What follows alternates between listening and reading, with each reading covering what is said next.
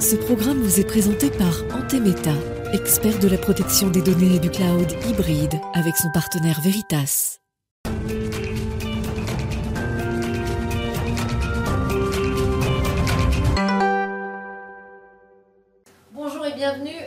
Tous. Ce matin, le Festival de Cannes déroule son tapis rouge et pour la première fois, nous allons pouvoir vivre l'expérience de la montée des marches. Oui, tous, et pas seulement cette expérience-là, puisqu'il y a une transposition désormais du festival et également de la croisette dans le monde virtuel du jeu Fortnite. On en parle et on découvre tout cela avec euh, mon premier invité, Adrien Torres, responsable du projet chez Brut, partenaire du Festival de Cannes cette année.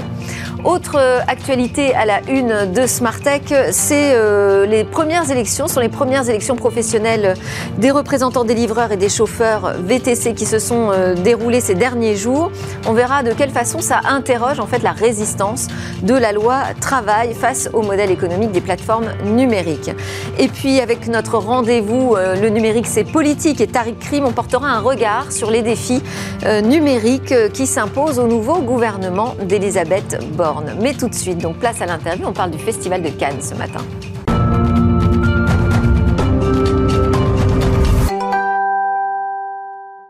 Alors que le Festival de Cannes déroule son tapis rouge ce matin, eh bien démarre une nouvelle expérience, une transposition du festival, le premier festival au monde du cinéma et également euh, de la croisette dans le monde virtuel du jeu phénomène Fortnite. Et cela grâce à Brut, nouveau partenaire aussi du Festival de Cannes. Bonjour Adrien Torres. Bonjour. Vous êtes vous le responsable de ce projet euh, Fortnite chez, chez Brut. Euh, Brut, producteur d'infos en vidéo, donc un des diffuseurs maintenant officiel du Festival euh, de Cannes. Là, euh, ce que vous avez imaginé, c'est vraiment nous faire vivre pratiquement les coulisses, ou en tout cas ce que vivent les visiteurs ou les acteurs du Festival de Cannes dans un monde totalement virtuel, celui du jeu euh, Fortnite, avec une map dédiée, entièrement créée pour, pour cet événement. L'objectif, c'est quoi? C'est de faire vivre cette expérience du Festival de Cannes à des jeunes ou une génération en tout cas qui s'y intéresse pas, qui ne le suit pas d'ordinaire? Exactement. Alors, qui ne le suit pas, peut-être pas, en tout cas qui le connaît, euh, mais qui a un rapport peut-être plus éloigné à ce qu'est le Festival de Cannes. Nous, c'est vrai que maintenant, en tant que diffuseur officiel du festival cette année, on s'est posé la question très en amont, euh, puisqu'on s'adresse à une génération un peu plus jeune que euh, les médias traditionnels, avec notre cœur de cible plutôt moins, moins de 25, moins de 30 ans. Donc, on s'est demandé comment on allait intégrer cette génération-là au festival en leur euh, proposant finalement une, expérience qui est plus proche de leurs usages à eux. Et l'intérêt qu'on y voyait, comme vous le disiez, c'était se dire comment on peut immerger cette génération dans ce festival-là. Euh, on y voit, on voit souvent le festival de Cannes juste avec le prisme de, euh, de la montée des marches rouges, peut-être de certains critiques de cinéma. Que vous avez repris. Voilà, qu'on a refait. Des marches. Évidemment, le but c'était nous, on, on, les voit d'habitude comme euh, dans des vidéos, dans des photos. On s'est demandé comment est-ce que cette génération-là, on pouvait finalement les transposer dans Cannes. Nous, on est un média international, donc on parle aussi à des, un public américain, un public indien. Donc c'était s'assurer que tout le monde et toute cette génération-là puisse vivre aussi Cannes en même temps que les Cannois et que les personnes sur place pour enfin les immerger et leur faire comprendre ce qu'est un vrai festival de cinéma et qu'ils en comprennent les codes. Donc évidemment, on a rebondi sur les grands codes iconiques du festival. On a recréé entièrement le palais des festivals avec l'accord de la ville de Cannes, l'accord des architectes. Comme ça, on a pu vraiment être très précis sur le dessin du bâtiment. Et on a redessiné les marches. On a euh, finalement mis toute l'ambiance qu'il y avait dans la ville à ce moment-là, avec euh, les photographes, les paparazzis, les stars qui se déplacent, l'excitation et l'émulation qu'il y a autour du. Euh, Alors les costumes sont relativement différents de ce qu'on verra, j'imagine, euh, le soir. Euh, Exactement. Alors peut-être que des grands créateurs font des choses, mais nous, on voulait quand même faire rencontrer les codes du jeu avec les codes du Festival de Cannes. L'idée, c'était pas juste de transformer Fortnite pour en faire une une copie de la réalité, c'était justement trouver euh, le moyen de faire vivre, cohabiter les deux esthétiques, euh, ce qui est vraiment le festival et ce qui est aussi Fortnite. C'est comme ça qu'on pouvait intéresser les joueurs. Le but, n'était pas de, euh, de, finalement calquer une expérience, c'était se dire quels sont leurs usages. Aujourd'hui, une personne de 25 ans, comment elle va utiliser ce jeu-là, et nous, on récupère ces usages-là et ces codes, et ensuite, on y, on y met une couche finalement scénaristique pour raconter ce qu'est le festival. C'est une on peut, on peut, en fait, on peut interpréter trois rôles. Exactement. On peut jouer l'actrice ou l'acteur acteur, on peut aussi jouer le scénariste ou un réalisateur, ouais, un réalisateur, et un journaliste. L'intérêt pour nous, c'était justement partir du jeu. Donc il y a vraiment des quêtes, il y a des objectifs. Il y a des objectifs. On est lancé dans la carte, ça s'appelle une carte roleplay. Donc on est, on devient, on arrive en tant que personnage sans histoire et on peut se balader dans un can complètement ouvert et aller voir des personnes qui vont nous donner des objectifs.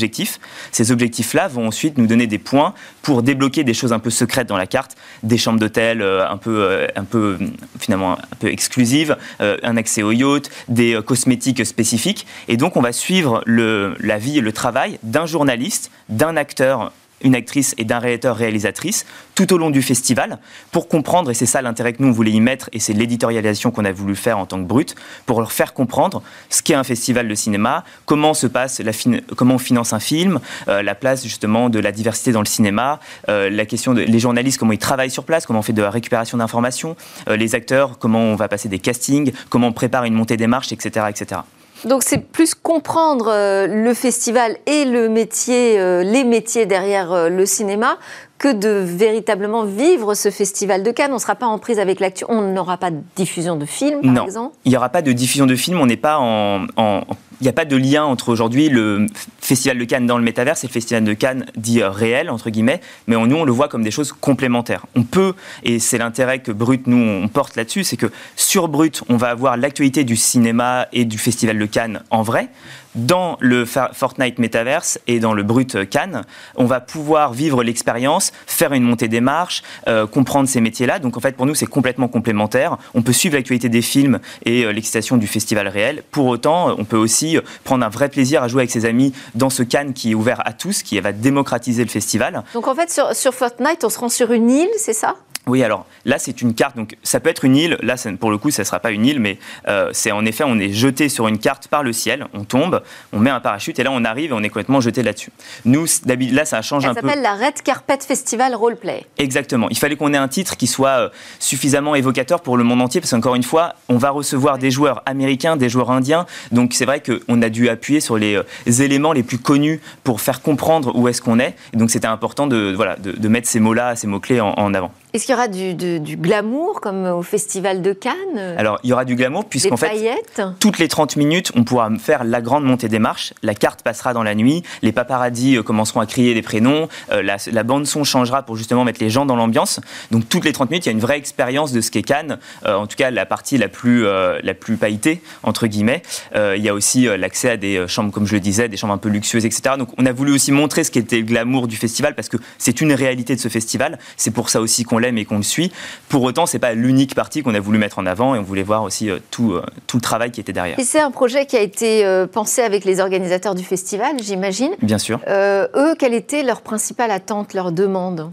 Eux, en fait, ils nous ont fait très vite confiance parce que justement, ils ont un vrai intérêt, ils ont une vraie ouverture d'esprit sur les nouveaux publics et ils, ils veulent s'assurer évidemment que la marque du Festival de Cannes soit tout aussi forte dans des publics plus jeunes. Alors, c'est le festival de cinéma le plus connu au monde, ça c'est quelque chose d'acquis évidemment, ils, ont bien conscience que la manière de traiter le festival va évoluer avec euh, les nouvelles générations. Et donc, ils étaient très euh, intéressés et excités par euh, le fait d'ouvrir le Festival de Cannes dans le métaverse. À aucun moment, ça a été vraiment presque une discussion avec eux. On a eu un accord presque tout de suite. Donc euh, une, une, excitation mutuelle pour ces nouveaux formats finalement de, euh, de coverage du festival. Et qui et qui vient pas du tout en compétition avec euh, avec les métiers du cinéma ou le modèle aujourd'hui du, du, festival de Cannes. On aura un débat là-dessus sur le nouveau mode de financement du cinéma, mais c'est vrai que ça bouge beaucoup. Le numérique chamboule énormément les rapports de force.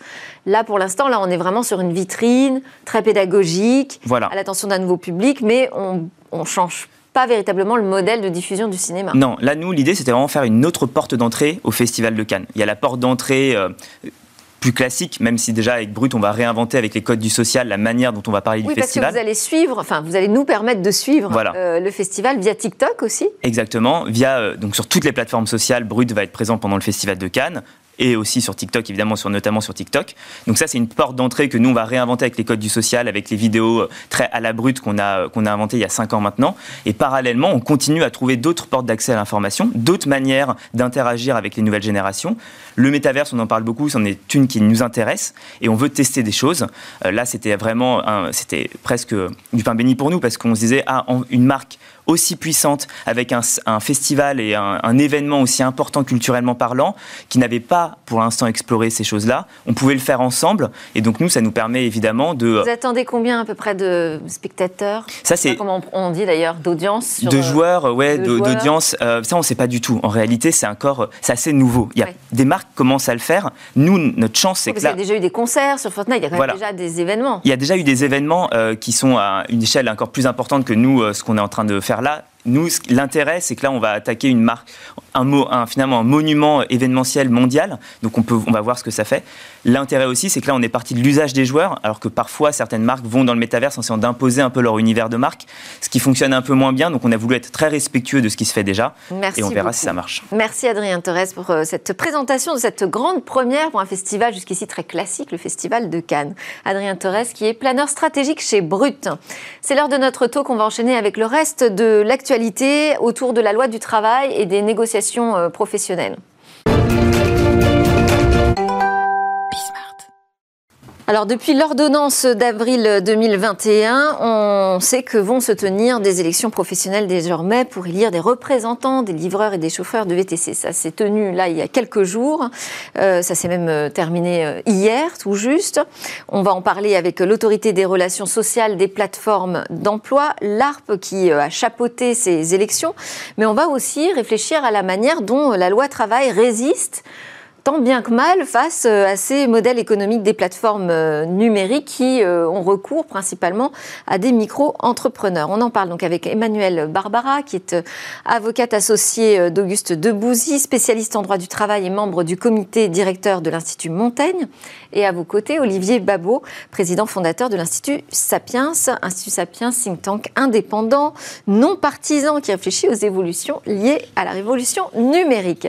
Et nous avons avec nous, je voulais euh, en visio Joël Blondel, qui est directeur général de l'autorité des relations sociales des plateformes d'emploi. Bonjour Joël Blondel. Bonjour.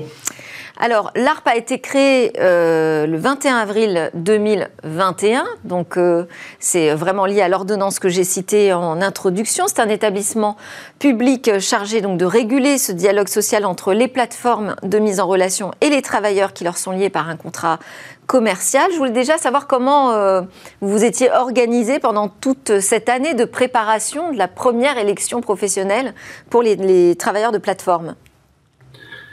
C'est un travail de fond qui a débuté euh, à la toute fin de l'année 2021, euh, en réalité. Euh, donc l'ARP est, vraiment de création très récente. Et très vite, nous nous sommes mis en, situation d'organiser ces, élections, dont le gouvernement souhaitait qu'elles se déroulent dans le, dans le premier semestre de l'année 2022. C'est désormais chose faite. Et nous avons encore des travaux importants à conduire euh, sur la représentativité euh, des organisations de plateformes. Ce sera dans le courant des mois de juin et euh, juillet prochain. Et à partir de la rentrée, en septembre, le, dialogue social pourra démarrer avec les représentants et des organisations de travailleurs et des organisations de, plateformes.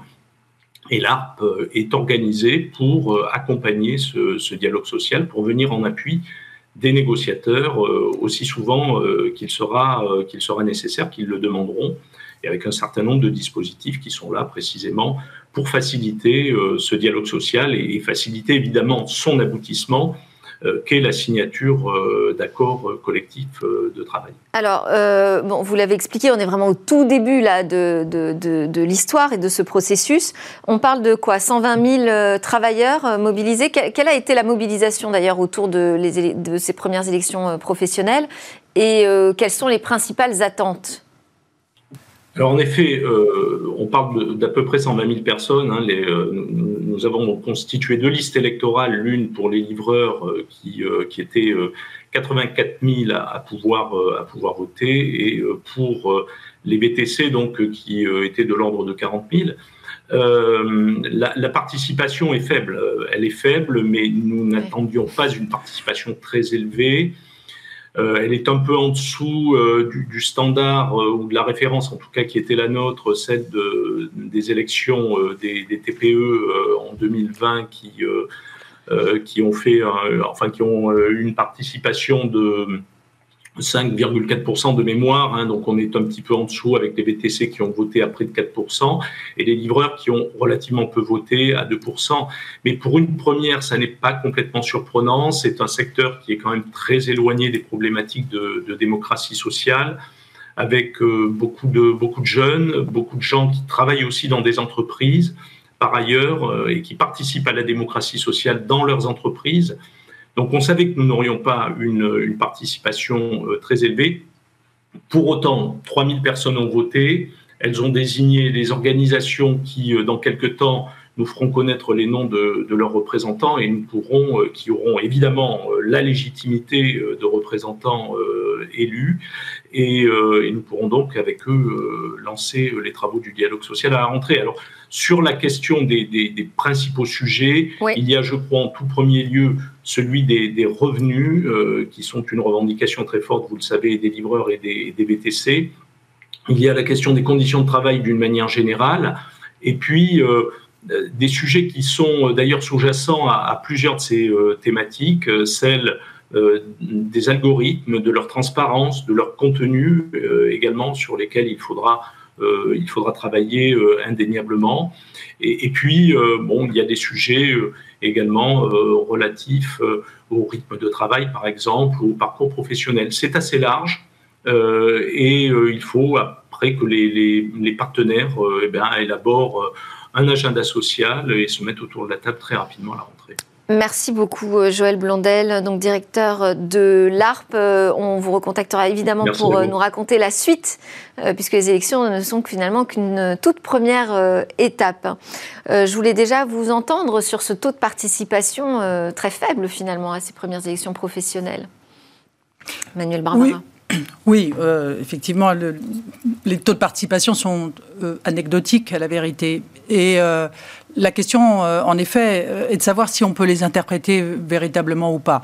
Bon, disons que c'est un début, euh, en effet, et, euh, je ne sais pas si on peut faire toutefois la corrélation entre euh, le fait qu'ils s'en fichent, enfin je veux dire que, ce que, dire. Est-ce qu'on peut que dans le fond ça marque un désintérêt que c'est pas sûr, a pas d'attente, parce qu'on comprend.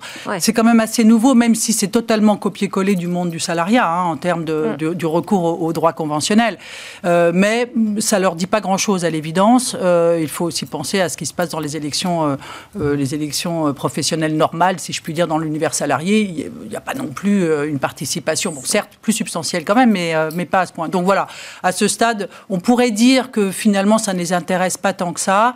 Euh, ce qu'on pourrait aussi souligner, c'est que dans le fond, on a affaire quand même à un corps social, si je puis dire, extrêmement individualiste en quelque sorte, enfin qui, qui, est assez éloigné de cette approche collective dont il faut se souvenir que c'est la caractéristique de l'univers salarié. Donc à voir, à suivre, mais c'est une voie originale et euh, une voix française originale. Groupe, en fait, euh, de gens qui ne se vivent pas comme un groupe. isolé, tout à fait. Oui, il n'y a absolument rien d'étonnant euh, finalement quand on regarde le taux de syndicalisation au niveau de la France. Je crois qu'on est à peu près à 8%, euh, moins pour le privé et plus pour le public, mais en moyenne, je crois qu'on n'est pas, pas très loin. Euh, malheureusement, ça fait très très longtemps qu'on sait que la France s'ouvre, souffre d'un problème de représentation syndicale et, de, de, du coup cette faiblesse de ces, de ces corps intermédiaires. D'ailleurs, au moment de la revalorisation des salaires dont on parle dans toute l'économie, ça fait partie des problèmes. Je crois qu'il n'y a pas à s'en étonner on peut le déplorer, mais de toute façon, euh, ce qu'il fallait, c'est faire quelque chose méthodologiquement pour avoir une représentation. Euh, on aurait pu souhaiter qu'elle soit beaucoup plus représentative, mais bon, ça va permettre d'avoir quelqu'un qui va être élu et qui va pouvoir euh, poser ses problèmes, parce que depuis le début, alors la politique, c'est jamais le, choix, ce serait trop facile entre le blanc et le noir. Hein. C'est le choix entre plusieurs nuances de gris. Et en fait, on, a, on, est, on est pris depuis le début dans ce problème fondamental. On a une requalification en salariat, comme ça a été fait en Espagne, très problématique parce qu'en fait elle tue en fait euh, le business. Hein, euh, c'est juste que c'est trop cher pour les plateformes.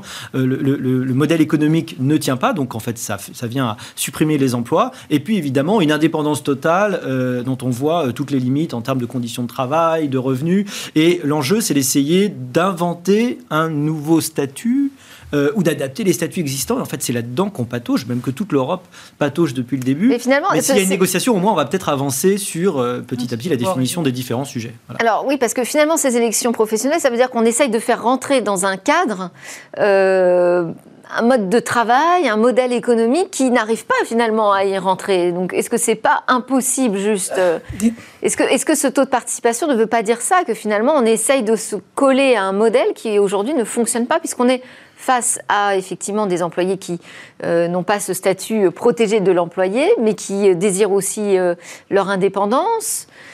Hum, c'est l'ambiguïté de, cet ensemble. Et, dans le fond, si le choix qui a été fait pour ces seuls secteurs VTC et, et livraison, il faut savoir quand même que les plateformes, elles sont référencées dans cette autre rubrique grande famille et qui en fait euh, ont, investi toute l'activité économique. Donc on parle de celle-ci parce qu'elle elle concentre en quelque sorte euh, ce, rapport euh, psychologique à la représentation du travail qui ressemble à du salariat. et donc on avait dans le panel des choix possibles pour gérer, enfin pour gérer en effet tout ce qui tourne autour des conditions de travail, rémunération, etc. On avait plusieurs voies. la requalification, enfin l'assimilation pure et simple, ce qui a été écarté, y compris par le rapport Froin. Il y a la requalification à l'occasion. Alors on parlait de la, la l'arrêt Uber de, de 2020 euh, très, très connu, mais il y a un arrêt Le Cab qui vient de sortir de la Cour de cassation qui dit l'inverse. Donc, vous voyez, euh, la qualification, c'est pas sécurisant.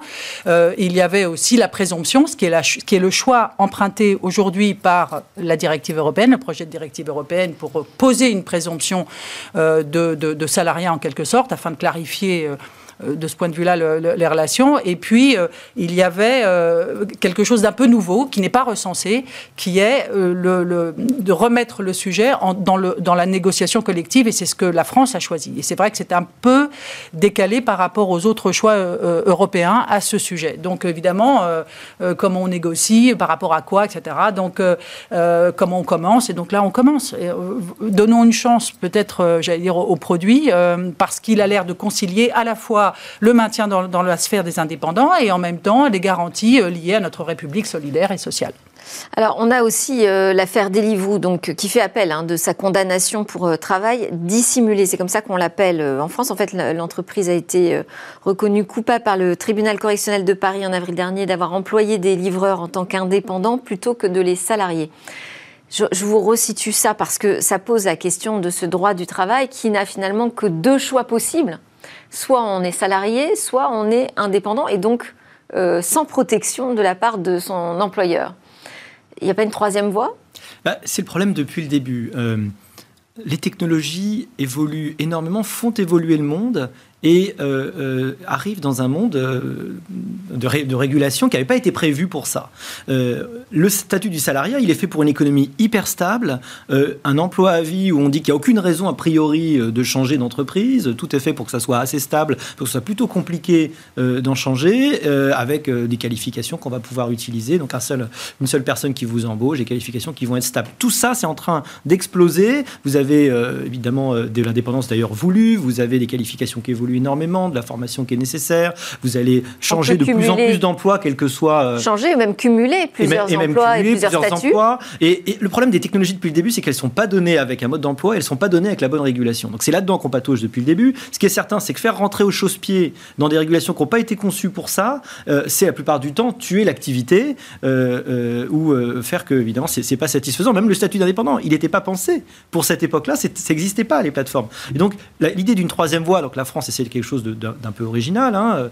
Euh, l'idée du troisième voie, euh, ça fait longtemps que tout le monde le dit. la question, c'est euh, où, vous allez placer le curseur? Comment vous allez arriver à avoir évidemment la protection dont vous avez besoin, permettre à la fois l'espèce de flexibilité sur lesquelles les plateformes comptent et, dont, elles vivent, et en même temps la rémunération minimum, qui est un, sujet essentiel. Donc c'est là-dessus qu'on a besoin de vraies négociations, parce que le risque, on le voit aujourd'hui avec les VTC entre nous, hein, qui sont un peu en train de mourir. Hein. Je ne sais pas si vous avez été en prendre récemment d'ailleurs dans Paris, mais il y en a quasiment plus. C'est-à-dire qu'en fait, voilà, les gens qui travaillaient là-dedans, bah, d'une façon ou d'une autre, ils sont rentrés. Alors, est-ce qu'ils sont rentrés faire autre chose? Malheureusement, j'ai peur, souvent, ils sont rentrés faire rien du tout. Euh, et c'est un peu dommage parce qu'il y avait cette, euh, cette fonction aussi euh, de, de, mise au début d'un travail, d'enclenchement d'une logique d'emploi qui n'était pas, qui était probablement pas mauvaise pour beaucoup de gens. Donc, c'est vraiment dommage. Et ça, ça fait vraiment partie des dossiers qui sont, à mon avis, sur la table du gouvernement et du futur ministre du Travail. Il va falloir trouver cette fameuse troisième voie. Sur l'aspect sur conditions de travail, effectivement, là, je pense qu'il y a aussi un gros chantier de négociation. on voit les, les, niveaux de stress en fait des employés des plateformes hein, qui, qui est vraiment très très élevé. Est-ce que par la négociation euh, sociale, collective, on peut arriver finalement à réguler, on peut arriver à créer des règles qui vont s'appliquer à tous? Alors, plusieurs sujets. D'abord, euh, sur le, rapprochement de la protection sociale due à l'ensemble des actifs, elle est en marche ce, rapprochement est en cours. Ça fait quelques années déjà que euh, l'on rapproche le sort des femmes indépendantes des femmes salariées pour la maternité, euh, des droits en matière de, maintien de droits pour, pour, pour, la santé, etc. Donc tout ça, c'est en cours. On a créé l'ATI, donc l'allocation la, du travailleur indépendant, qui est euh, l'allocation chômage, certes, qui n'est pas tout à fait comparable à celle du univers salarié, mais, mais, ça avance. Et dans la dernière loi de financement de sécurité sociale, on a prévu la possibilité euh, de, prévoir de la prévoyance euh, et, de la complémentaire santé. Donc ça, c'est en cours. Et c'est, j'allais dire, une sorte de socle. Maintenant, les conditions de travail, rémunération minimale, etc. Là-dessus, là-dessus il est clair que il faudra qu'ils se mettent d'accord. En fait, ce, que, je veux dire, c'est que la négociation, elle est euh, telle qu'elle se présente, et à la vérité, il y a une ordonnance déjà du 6 avril 2022 qui pose les sujets de négociation. Donc euh, la feuille de route, elle est déjà très claire. Hein. Donc euh, disons que tout le monde a envie que ça fonctionne. Pourquoi? Parce que appartenir au monde des indépendants tel que, en effet, euh, Emmanuel Babot l'a expliqué, et en même temps bénéficier des avantages. Olivier. Olivier, pardon. J'ai un frère qui s'appelle Emmanuel. Oui, voilà, pardon. C'est très, joli Bref, prénom aussi. Oui, c'est pas mal. Et, donc, euh, euh, il y a cette, cette, schizophrénie, en fait, à ce rapport à l'emploi. En même temps, la, la, la, modalité de fixation de la rémunération, les modalités de changement de, cette rémunération, on doit pouvoir trouver des solutions, là aussi technologiques. De toucher au contrat on n'est pas obligé. de travail. Oui, on n'est pas dans la civilisation de l'usine. de nouvelles règles. Et le coût. Alors, si on parle du coût que ça représente, parce que euh, ça, c'est un vrai sujet, hein, le coût social, le coût de la protection, il va peser sur qui? Il doit peser sur qui? Alors, c'est effectivement une très très bonne question, parce que là, on parle, derrière le, on parle du modèle économique. Bon. Pourquoi ces plateformes ont pu se développer extrêmement rapidement, là où les livreurs, ça existait déjà, euh, les chauffeurs, ça existait déjà, il y avait des voitures de place, c'était juste extrêmement cher. Voilà. Hmm. Euh, vous pouviez euh, vous faire livrer, vous pouviez avoir un cuisinier chez vous, ça a toujours été possible, c'était juste très cher. Ce qu'ont fait les plateformes, c'est qu'elles ont abaissé le seuil d'accès en jouant évidemment sur le grand avantage des plateformes, c'est le coût marginal zéro hein, euh, du, de l'utilisateur en plus, du, et de la personne en plus. Et puis évidemment cette flexibilité extraordinaire qui fait qu'on va pouvoir faire se rencontrer une offre et une demande, et puis on va faire, on va prendre une marge au, passage. Et donc en réalité, bah, on s'est habitué à des marges, à, des prix très faibles. D'ailleurs au départ, quand les VTC sont le développés, coût pour l'instant est sur l'entrepreneur le, lui-même, puisque c'est à lui d'assurer sa propre protection sociale et donc derrière à la collectivité. Mais la plateforme, elle ne paye pas pour ça. Le, si vous avez un coût si bas de livraison, c'est parce que bah, le livreur, euh, il travaille beaucoup, qu'il n'a pas une très très grosse marge, euh, qu'il y a une part importante qui part à la, plateforme. Et donc évidemment, bah, c'est un, conflit traditionnel de répartition de la valeur ajoutée qui se joue, et puis aussi de niveau des prix pour le consommateur. Ah, et peut-être qu'une porte de sortie à terme, je, crois, hein, euh, c'est que les prix vont augmenter. Payer plus cher. Bah il faut payer plus cher. Alors, vous n'aurez pas le même public. D'ailleurs, de façon générale, pour moi, c'est malheureusement, malheureusement le futur de l'économie. C'est-à-dire qu'on va vers une, la fin d'une forme de démocratisation énorme euh, depuis la fin des Trente Glorieuses, en fait. C'était l'histoire de la démocratisation de la consommation. Et ben, en fait, on va dans le processus inverse pour des raisons écologiques en grande partie. Ça va être plus compliqué, ça va être moins accessible. Et donc, euh, ce genre de prestation va être plus restreinte, probablement plus cher. Bah, si vous augmentez le prix, vous résolvez, résolvez tous les problèmes. Hein. Les, gens, les gens sont mieux payés, euh, les plateformes peuvent se payer, on a de la protection sociale est-ce qu'on est sûr de ça? Est-ce qu'on est, est sûr que euh, ça voudra forcément dire que les plateformes vont s'acquitter de charges sociales, typiquement? Ah, bah, ça, oui, ça, c'est pas les plateformes qui payent les charges sociales dans le modèle. Voilà. C'est pour ça. Euh, c'est pas parce qu'on va augmenter le prix que forcément, mathématiquement, ah les plateformes vont s'acquitter de ce coût. Bah, en tout cas, elles pourront acquitter la protection qui deviendra obligatoire. Et donc, ça sera la seule façon pour eux euh, Donc, il faudrait la rendre obligatoire. Bah, si vous la rendez obligatoire, ça fait une augmentation des prix. Et après, c'est ce qu'on appelle euh, l'élasticité euh, prix-quantité. C'est-à-dire, ça dépend de la réaction des clients. Est-ce que, face à une augmentation des tarifs de VTC, est-ce qu'ils vont, bah, je sais pas, massivement se reporter sur les taxis qui seraient mm. peut-être un peu moins chers du coup Ou alors, est-ce qu'au contraire, ils vont continuer à avoir une demande, mais à ce moment-là, il faut que la qualité et que l'offre, évidemment, euh, soit. Parce qu'on voit les taxis traditionnels qui reprennent euh, des couleurs, finalement. Hein. Oui, euh, pour des raisons aussi de, protectionnisme rampant. Hein. Dans Paris, par exemple, finalement, on a réussi, c'est l'histoire depuis le début, hein, à protéger cette clientèle très particulière pour les élus que sont les taxis, parce que les taxis ont beaucoup de, capacité à, se faire entendre. Donc en fait, ils ont protégé leur forme de monopole. Euh, c'est pas toujours en faveur des consommateurs. Donc je rappelle, taxi, parce qu'on parle toujours des VTC. Oui. Mais les taxis, euh, lorsqu'ils se présentent de temps en temps devant le juge, il y a des requalifications. Donc c'est intéressant de voir que cette espèce d'obnubilation du statut qui s'applique au VTC, bah, ma foi, si on regarde de près certaines plateformes de taxi, j'ai tendance à penser que ça ressemble vaguement. Euh, à la oui, parce qu'on a aussi des, artisans, des indépendants. Oui, oui, oui, qui, de temps en temps, lorsqu'ils se, voilà, se chamaillent, euh, finissent par dire, mais en fait, en fait, je suis salarié, et le juge, il se trouve qu'il dit, bah oui, en fait. Donc, vous voyez, euh, c'est intéressant de voir la, relativité de notre regard. Donc, euh, ceci ne retire rien à cela. Je dis simplement que, voilà. ce, qui est ce qui était compliqué jusqu'ici, c'est que chacun se battait individuellement, finalement, et que là, avec ces élections professionnelles, on a espoir qu'il y ait une bataille plus collective. Merci beaucoup à tous les trois, puisque euh, je vois que notre invité par Skype est resté connecté avec nous et a pu suivre le débat. Merci Emmanuel Barbara, avocate associée d'Auguste Debouzy, spécialiste en droit du travail, et Olivier Babot, président fondateur de l'Institut Sapiens. Juste après la pause, on se retrouve, on continue de parler du numérique. Le numérique, c'est politique. On va parler des nouveaux défis du gouvernement d'Elisabeth Borne.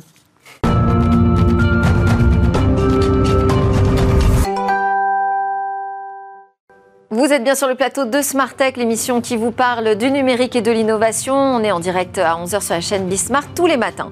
Alors, on est dans la dernière partie là, de l'émission. On va s'intéresser au volet politique du numérique avec Tariq Rim, entrepreneur, fondateur de Code, Code Souverain. Je vais y arriver, codesouverain.fr. Bonjour Tariq. Bonjour. Aujourd'hui, notre actualité, c'est évidemment la nomination euh, d'Elisabeth Borne comme première ministre euh, du gouvernement, euh, du nouveau gouvernement en constitution. Quels seront les principaux défis de ce gouvernement Borne en matière de numérique? Une bonne question. Hein. Je crois que l'étendue du travail est, très importante. Bon, déjà, ce qu'on peut noter, alors euh, c'est assez rare, donc on peut le préciser. Elle est polytechnicienne, donc c'est une ingénieure. D'habitude, on a plutôt des profils euh, énarques. Euh, et donc, je ne sais pas si à ce niveau ça change grand-chose, mais en tout cas, je, je pense que c'est un signal intéressant. Très bien. Alors, ben, Jacques, l'urgence, euh, le premier dossier, c'est que personne, nul n'est à savoir que depuis euh, quelques semaines, quelques mois, la tech est en train de s'écrouler. Toutes les valeurs ont, perdu, la crypto s'est effondrée. Euh, la plupart des, des, startups qui ont, été qui ont été introduites en bourse dans les deux dernières années sont en dessous de leur dernière valorisation privée. Donc ça pose une question aussi sur la valorisation des licornes.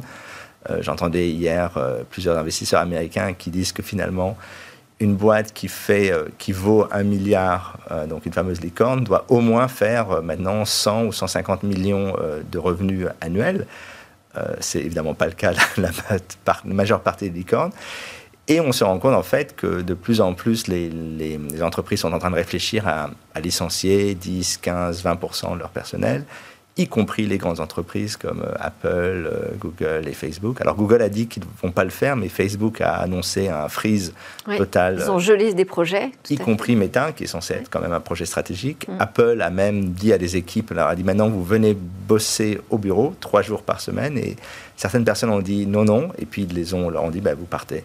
Donc on sent qu'il va y avoir une réorganisation que, euh, du marché et effectivement en Europe, ça pose un vrai problème parce qu'une grande partie des, licornes sont, financées par des grands fonds américains ou asiatiques et que ces fonds aujourd'hui sont, quand ils sont à la bourse totalement euh, en dessous, hein, des Tiger a perdu 44%, et surtout, ils commencent à se poser la question de savoir où est-ce qu'on va, qu'est-ce qu'on sauve? Est-ce qu'on sauve les États-Unis, nos participations aux États-Unis, ou est-ce qu'on sauve nos participations en Europe? Donc il y a, euh, pour le futur ministre du numérique, à gérer possiblement des faillites, des licenciements. En fait, un, dossier tech qui est moins, euh, on va dire... Euh, c'est une crise de financement. C'est une crise de financement. Il y a aussi une crise de l'utilité, puisqu'on a énormément, aujourd'hui on a des dizaines de néobanques. Est-ce qu'on a besoin, est-ce que le marché est capable d'absorber? On a mis énormément d'argent public, il faut quand même le dire, avec la French Tech, avec les différents projets. Mm. Quel va être le retour sur investissement? Ça, c'est une, euh, C'est une question qui se pose. Alors, si on parle justement d'investissement public, il y a aussi la question du fonctionnement de l'État et des services euh, numériques. Ça fait dix ans qu'on nous dit qu'on va rendre l'État plateforme, euh, facile. On se rend compte aujourd'hui que c'est loin d'être le cas. Vous avez vu sur Twitter les gens qui disent je, n'arrive pas à avoir de carte d'identité. Ça prend des mois. Ça prend des mois. Le site de l'URSSAF qui semble-t-il a des, a des problèmes. Euh, d'une certaine manière, on a numérisé la bureaucratie, mais on l'a pas simplifiée. Or, la promesse, c'était euh, le, gouvernement aussi simple à utiliser que votre iPhone. Mm. Et on est encore loin de ça. Donc, il y a une vraie question de la réforme de l'État qui n'est pas qu'une question de on va créer des nouvelles agences, on va, on va embaucher des gens. Il y a vraiment une question de vision. Et je crois que la, la le seule. fonctionnement, finalement, de l'administration numérique. Absolument. Qui ne peut être qu'un fonctionnement hybride. Parce que vous avez des gens qui veulent tout faire sur Internet, je crois qu'on en fait partie, et puis il y a des gens qui ont envie de rencontrer quelqu'un, de parler, et donc il faut trouver le bon paramétrage entre du 100% numérique, qui à mon avis est illusoire, et du 100% évidemment physique, qui n'a plus lieu d'être. Autre enjeu dont on parle beaucoup, c'est l'enjeu de la formation, le besoin de nouveaux talents euh, dans la tech. Alors là, il y a, à la fois, on a, alors il y a un vrai, un vrai sujet. Déjà, euh, heureusement, ça a été changé, mais on avait un problème sur les filières mathématiques. Hein, c'est qu'on alors là, dès septembre, les maths reviennent dans le tronc commun pour les lycéens. Quelle, catastrophe C'est très important. je crois qu'il il faut à la fois renforcer nos points faibles, mais aussi euh, savoir euh, reconnaître nos points forts. C'est vrai que les mathématiques, c'est l'outil euh, aujourd'hui qui permet de définir l'ensemble des, des, parcours scolaires. Alors, c'est l'outil de sélection. Alors, que ce soit bien ou mal, c'est mm. un autre débat. Mais ça a permis d'avoir des filières d'excellence. Et au-delà des filières d'excellence, il faut aussi des filières un peu plus techniciennes, et notamment dans le domaine de l'informatique, où moi je suis euh, vent contre toutes ces formations au code en trois mois qui veulent rien dire. Mais je crois plutôt à des formations en trois ans euh, de qualité. Il va falloir aussi euh, arrêter tout le marketing et un peu tout le pipeau autour de la, du code et revenir à des fondamentaux, parce que ce dont on va avoir besoin, c'est des gens qui ont suffisamment de compétences pour pouvoir et suffisamment d'ouverture d'esprit pour être adaptables à l'évolution du marché euh, qui va être. Et pouvoir créer ces services euh, administratifs euh, numériques. Ces services, ces startups. Il n'y a pas aussi que les startups, parce que ça, c'est aussi un autre sujet qui sera important. C'est on a mis quasiment tout l'accent sur les startups. Aujourd'hui, on se rend compte qu'une grande partie de l'argent qui a été investi dans les valorisations s'est évanoui, va s'évanouir quand on, quand on regarde la situation internationale. L'autre question, c'est comment soutenir les PME, comment soutenir les acteurs qui ne sont pas des startups et qui ont besoin aussi de talent, qui ont aussi besoin de soutien, de financement. Donc il va falloir véritablement s'ouvrir à, quelque chose de beaucoup plus large. On termine avec euh, la question du ministère. Faut-il un ministère du numérique, un ministère de la cybersécurité? Alors, la cybersécurité est, un, sujet essentiel. Je pense qu'il faudra nommer quelqu'un, un monsieur cybersécurité, euh, possiblement un secrétaire d'État. Monsieur, madame. Madame, monsieur, madame, évidemment. Euh, euh, même si j'ai quelqu'un en tête euh, qui est un ah. monsieur, dans ce cas-là. Euh, c'est un sujet essentiel. Hein. On est en guerre, l'Internet a été militarisé, on en avait déjà parlé. Il y a, on est dans une situation où il faut vraiment un point de contact et surtout que cette prise de conscience se fasse au plus haut niveau. encore une fois, je le dis, il faudrait un CTO, il faudrait plus d'ingénieurs. Il serait un ministère de la cybersécurité qui engloberait tout le, tout le sujet du numérique. Ce que je pense, c'est que c'est un ministère qui doit sortir de Bercy, donc qui doit sortir des. Avoir son autonomie. Son autonomie, et voilà. Merci beaucoup, Tarek Rim. On arrive à la fin de l'émission. Merci à tous de nous avoir suivis. C'était Smart Tech. On se retrouve bien évidemment demain. On continue nos réflexions et nos découvertes sur la tech.